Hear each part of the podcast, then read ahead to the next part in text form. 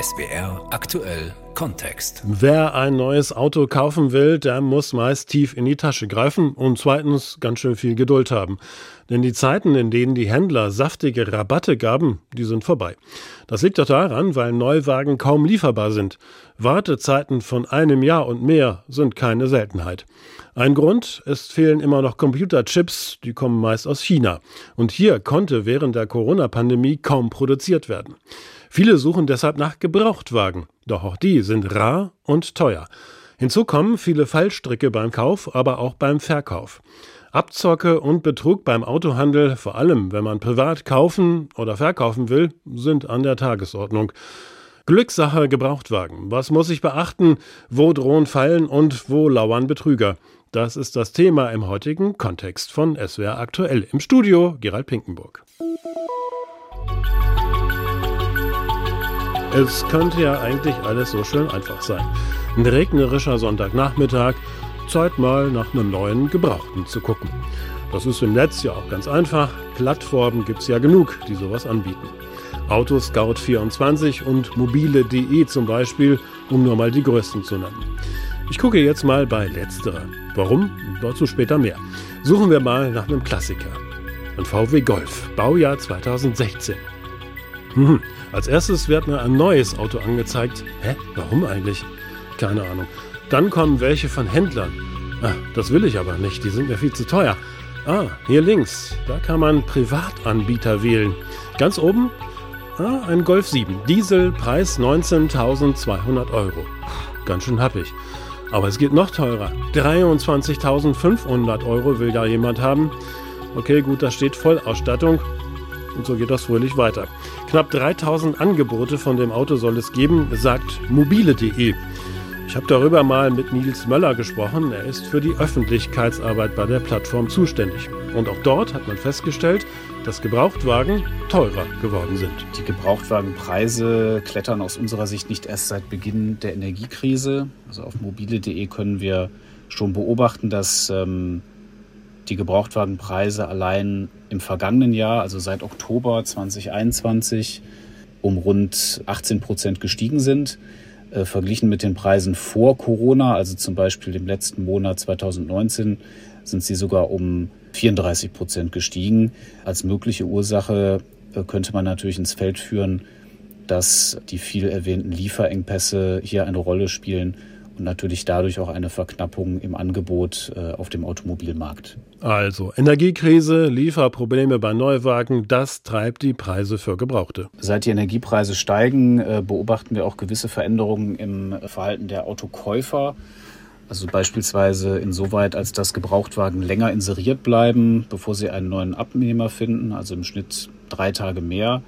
Gleichzeitig werden aber auch die Fahrzeuginserate ähm, häufiger aufgerufen als zuvor, also um rund 10 Prozent häufiger als noch im vergangenen Jahr. Und das lässt aus unserer Sicht die Vermutung zu, dass Interessenten den Autokauf länger und sorgfältiger abwägen als noch vor dem Ausbruch der Energiekrise. Rund 1,2 Millionen Pkw, Nutzfahrzeuge und Motorräder wurden laut mobile.de im Jahr 2020 Neuere Zahlen gibt's offenbar nicht, auf deren Seite angeboten. 16 Millionen Nutzerinnen und Nutzer hat die Plattform pro Monat, nach eigenen Angaben. Bleiben wir nochmal bei der Energiekrise und den stark gestiegenen Preisen für Benzin und Diesel. Das führt natürlich zum einen dazu, dass Autos gesucht werden, die wenig verbrauchen. Zum anderen könnte man meinen, dass Elektroautos gefragt sind. Doch die sind noch rarer. Denn E-Autos, die gibt's noch nicht so lange und somit auch nur wenige Gebrauchtwagen. Gucken wir zum Beispiel mal nach einem Renault Zoe. Das ist ein Kleinwagen. Hier gibt's nur 119 Angebote auf der Seite, aber immerhin. Der günstigste ist ein Baujahr 2015, hat knapp 100.000 Kilometer runter und soll 6.300 Euro kosten. Zum Vergleich, für einen Neuwagen will Renault ab 37.000 Euro haben.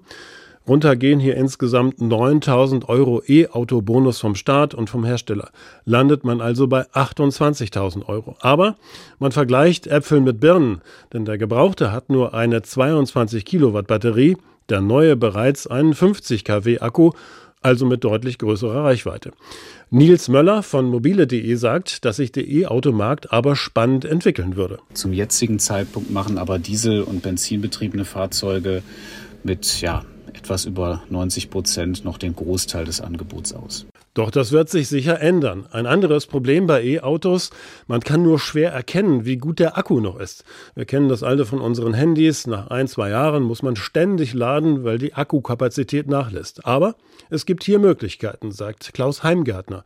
Er ist Jurist beim ADAC. Hier geht es letztendlich darum, was kann ich mit dem Verkäufer für Absprachen treffen, was, was sichert der mir vielleicht zu, das kann ich auch in den Kaufvertrag aufnehmen. Oder wenn es eben beiden Parteien unbekannt ist, dann gilt hier auch wieder das Thema, dann muss ich das im Zweifel testen lassen. Und äh, auch hier gibt es eben im Rahmen von Gebrauchtwagenuntersuchungen die Möglichkeit, eben die Batterien dann mitzutesten, um festzustellen, wie gut ist denn der Zustand. Und noch ein anderes Problem könnte bei E-Autos drohen. Tesla, der Pionier bei den Fahrzeugen, hatte damit angefangen. Die Autos bekommen nämlich dort ein sogenanntes Over-the-Air-Update. Heißt, alle paar Wochen wird automatisch neue Software aufgespielt. Da werden dann Fehler behoben, die Leistung verbessert oder neue Features hinzugefügt. Was bei Tesla kostenlos ist und geht, ohne eine Werkstatt aufzusuchen, ist bei anderen Herstellern längst nicht so und kostet meist so eine Inspektion eben. Grundsätzlich gilt aber, man ist halt abhängig vom Hersteller und irgendwann gibt's für die alte Karre eben keine Updates mehr. Im allerschlimmsten Fall ja. Ich meine, wir haben zwar jetzt versucht, über die neue äh, Gesetzeslage, auch jetzt beim Kaufrecht seitens der EU, dem so langsam so ein bisschen Riegel vorzuschieben. Aber insgesamt ist es halt sehr, sehr schwer, wenn man keine verbindlichen Absprachen trifft mit der Industrie, dass man eben sicherstellt, dass die Fahrzeuge bis zu einem gewissen Zeitpunkt immer auch weiter elektronisch eben auf dem äh, aktuellen Stand gehalten werden. Die Zukunft ist da so unsicher, dass ich auf das jetzt keine großartige Prognose abgeben würde. Aber, und das gibt der ADAC auch zu, Software spielt ja auch in Verbrennerfahrzeugen eine immer größere Rolle und hier wittern die Hersteller offenbar, dass man mit dem Sperren von Software-Updates die Kunden zwingen kann, ein neues Auto zu kaufen. Aber zurück zum Gebrauchtwagenkauf und Verkauf. Habe ich mal ein Auto gefunden, das ich von einem Privatanbieter kaufen will, dann lauern gleich mehrere Gefahren. Wie seriös ist eigentlich der Verkäufer? Verschweigt er mir zum Beispiel, dass das Auto einen schweren Unfall hatte? Stimmt die Kilometerleistung oder ist da vielleicht was manipuliert worden? Und fliegt mir der Motor nicht nach ein paar Kilometern um die Ohren? Das sind Dinge, die ich als Laie kaum erkennen kann. ADAC-Jurist Heimgärtner rät deshalb. Und um eben sicher zu gehen, nehme ich mir entweder einen Profi mit, wenn das möglich ist, oder was auch natürlich sein kann, dass ich schlichtweg mit dem Verkäufer vereinbare, dass ich das Fahrzeug kurz mitnehme zu einer Werkstatt um die Ecke oder zu einem TÜV und dort eben einfach vorstelle, um dort eben feststellen zu lassen, sind gravierende Mängel am Fahrzeug. Das ist natürlich auch keine Garantie aber zumindest habe ich da die Möglichkeit, einfach das Fahrzeug checken zu lassen. Auch der ADAC bietet Gebrauchwagenuntersuchungen an, wo man eben für vergleichsweise kleines Geld im Verhältnis zum Kaufpreis einfach mal ein Fahrzeug durchchecken lassen kann in, in einer halbstündigen oder dreiviertelstündigen Prüfung, um dann zu sehen, taugt das Auto was oder ist hier doch was Gröberes im Argen. Und umgekehrt, wenn ich ein Auto verkaufe, kann ich den kleinen Parkplatzrempler, den mir eine Werkstatt repariert hat, verschweigen? Der kleine, wirklich kleine Rempler, den ich mit einem Lackstift oder dergleichen ausbessern kann, der wird in der Regel die Kaufentscheidung des Käufers nicht beeinflussen. Alles, was darüber hinausgeht, also was über Lackschäden hinausgeht, also wir reden von Blechschäden, ist letztlich offenbarungspflichtig und es ist jedem Verkäufer nur zu empfehlen, eher etwas zu viel als etwas zu wenig anzugeben. Also im Zweifel lieber sagen, dass man schon mal einen Laternenpfahl geküsst hat. Wir wissen, eine Reparatur kann schnell in die Tausende gehen. Gibt es eine Grenze, bis zu der man den Schaden dann auch verschweigen kann? Also eine klare finanzielle Grenze gibt es da nicht. Der Bundesgerichtshof hat eben festgestellt, dass der Verkäufer alles offenbaren muss an Schäden, die einen Einfluss auf die Kaufentscheidung des Käufers haben kann.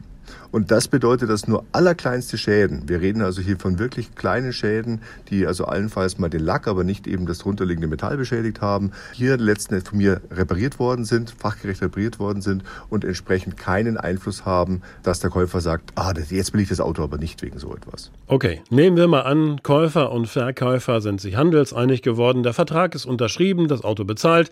Jetzt fahre ich stolz damit vom Hof und schon nach drei Tagen macht der Motor schlapp.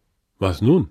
dann wird es schwer, weil letztendlich dann auch ganz klar wieder zum Rechtlichen zurückgekommen. Man kommt hier auf die Frage, welchen Kaufvertrag habe ich geschlossen. Und im Kaufvertrag ist es so, wenn ich von privat kaufe, sind die meisten Formularverträge so formuliert, dass der Verkäufer die Haftung für Sachmängel, Klammer auf, die er nicht kennt, Klammer zu, nicht haften muss. Und äh, im Ergebnis habe ich dann wirklich die Katze im Sack gekauft. Wenn der Verkäufer es nicht wusste und tatsächlich zufällig drei Tage später äh, der Motor platzt, dann habe ich letzten Endes einen Mangel, den ich beim Verkäufer nicht geltend machen kann wegen diesem üblichen Haftungsausschluss. Anders ist das wiederum, wenn ich das Ganze als Verbraucher beim Händler kaufe. Dort liegt ein sogenannter Verbrauchsgüterkauf vor. Und beim Verbrauchsgüterkauf darf letztlich die Haftung nicht ausgeschlossen werden. Das heißt, der Händler muss mir zumindest ein Jahr Sachmängelhaftung geben. Und wenn dann sich gerade in den ersten Monaten nach Kauf eben ein Mangel zeigt, wird eben vermutet, der Mangel war von Anfang an da. Und dann kann ich beim Verkäufer wieder vorstellig werden und sagen, hier Mangel, das wird vermutet, der war von Anfang an da, beseitige ihn. Und noch was rät der Jurist zum ADAC? Niemals ein Auto irgendwo in der Pampa, also zum Beispiel auf einem Autobahnparkplatz kaufen, denn hier haben Betrüger leichtes Spiel. Woher will ich denn wissen, ob nicht der Ausweis vielleicht gefälscht und oder das Auto geklaut ist? Stehe ich aber bei der oder demjenigen vor dem Haus und stimmt die Adresse auf dem Ausweis überein, dann kann man zumindest irgendwie davon ausgehen, dass ihr oder ihm das Auto auch gehört. Aber bleiben wir mal bei den Betrügern und kommen zu folgender Geschichte. Oh, guck mal, hier hat sich einer auf das Inserat im Internet gemeldet. Was schreibt er? Er meint, der Preis ist ja okay, ich habe nur ein Problem. Ich wohne zwar in Hamburg, lebe aber in Dänemark und kann das Auto nicht selbst abholen. Könnte ich es auch bei Ihnen abholen lassen? Hä? Der will sich das Auto nicht mal ansehen? Offenbar nicht. Ich frage ihn mal. Und tatsächlich, ein paar Minuten später schreibt der Interessent dann auch zurück. Oh, Sie haben ja viele Fotos dabei. Macht einen guten Eindruck. Ich schicke Ihnen mal die Kopie meines Personalausweises. Machen Sie dann den Kaufvertrag fertig? Oh, er will wohl tatsächlich. Na super. Der Kaufvertrag wird unterschrieben und kommt auch unterschrieben zurück. Er will jetzt, dass ich ihm auch die Kopie des Ausweises schicke. Okay, naja, er hat uns ja auch seinen geschickt. Um das Ganze mal abzukürzen, nachdem der Ausweis per Mail hingeschickt wurde, passiert nichts mehr. Am nächsten Tag kommt dann aber eine E-Mail, die so aussieht, als käme sie von einer US-amerikanischen Bank. Angeblich hat der vermeintliche Käufer den Kaufpreis inklusive der Transportkosten dort eingezahlt. Er schreibt, dass wir jetzt die Transportkosten überweisen müssten. Dann bekämen wir das ganze Geld von seiner Bank zurück. Das ist eine Sicherheit, schreibt er. Hör auf, das stinkt doch zum Himmel. Mach das nicht. Haben Sie auch nicht? Glück gehabt. Denn alles, Name, Ausweis, E-Mails von der angeblichen US-Bank war gefälscht. Und das Geld, immerhin 980 Euro, das hätten sie nie wieder gesehen, weiß Harald Schmidt. Er arbeitet bei der polizeilichen Kriminalprävention des Bundes und der Länder in Stuttgart. Dieses Geld wird letztendlich dann im Ausland landen und auf das Konto, auf das sie einbezahlt haben, da verbleibt es gar nicht lang, sondern wird entsprechend weiter transferiert.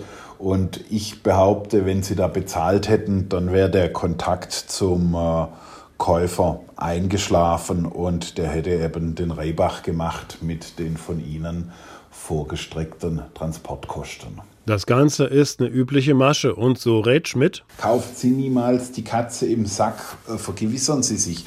Und diesen Anspruch sollten Sie auch entsprechend als äh, Verkäufer haben, dass also wenn einer nur aufgrund ihres Inserats das Fahrzeug kaufen will und es dann womöglich nicht mal selbst abholt, sondern irgendjemanden schickt, also das stinkt ein Stück weit dann einfach schon zum Himmel.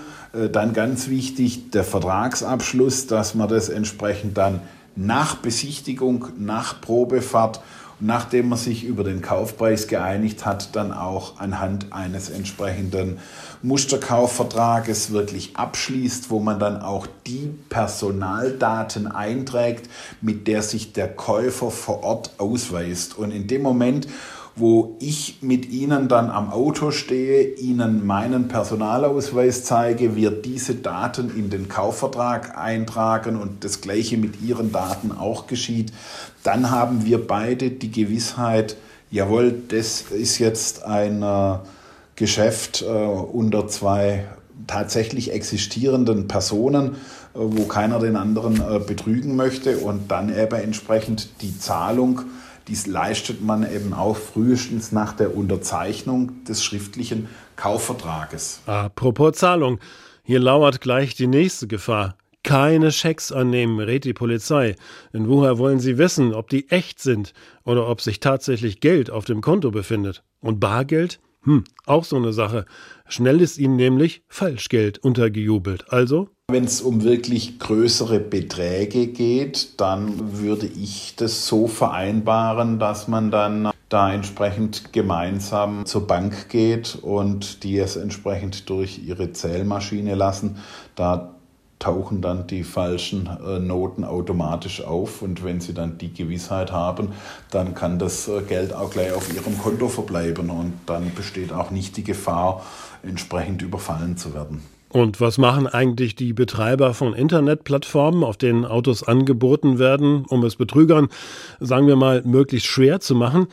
Die reden sich raus. Nils Möller von mobile.de. Als Handelsplattform äh, vermitteln wir in der Regel den Kontakt zwischen dem Käufer und dem Verkäufer, sind aber dadurch natürlich in den Abwicklungsprozess des Kaufes konkret nicht eingebunden. Dennoch äh, werden Inserate und auch Accounts von Händlern von uns kontinuierlich untersucht auf mögliche Verdachtsmomente für Missbrauch, sowohl automatisiert als auch manuell. Und sofern Verstöße gegen unsere Geschäftsbedingungen vorliegen, greifen wir natürlich unverzüglich durch und äh, wenden entsprechende Sanktionsmaßnahmen an.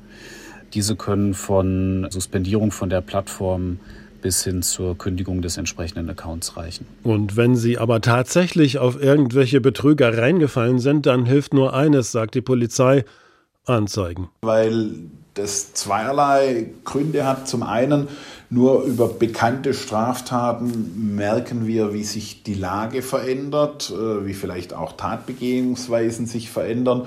Und erst etwas, das angezeigt wird, hat auch die Chance, ermittlungsmäßig bearbeitet zu werden. Und in dem Moment, wo Sie eben die Tat nicht anzeigen, da ist eines ganz sicher, hier werden wir die Täter definitiv nicht bekommen. Tja, und so sagt dann auch ADAC-Jurist Klaus Heimgärtner schon fast resignierend. Also Sie können natürlich Strafanzeige stellen, aber letzten Endes muss man klar sagen, dass die, die, operativ dieses Geschäft meistens vom Ausland eben betrieben wird und die Überweisungen eben nicht eine Standardüberweisung der Bank sind, sondern meistens irgendwie solche Überweisungen Money Transfer oder, oder Western Union und dergleichen. Das heißt, dieses Geld ist in der Regel unwiederbringlich weg.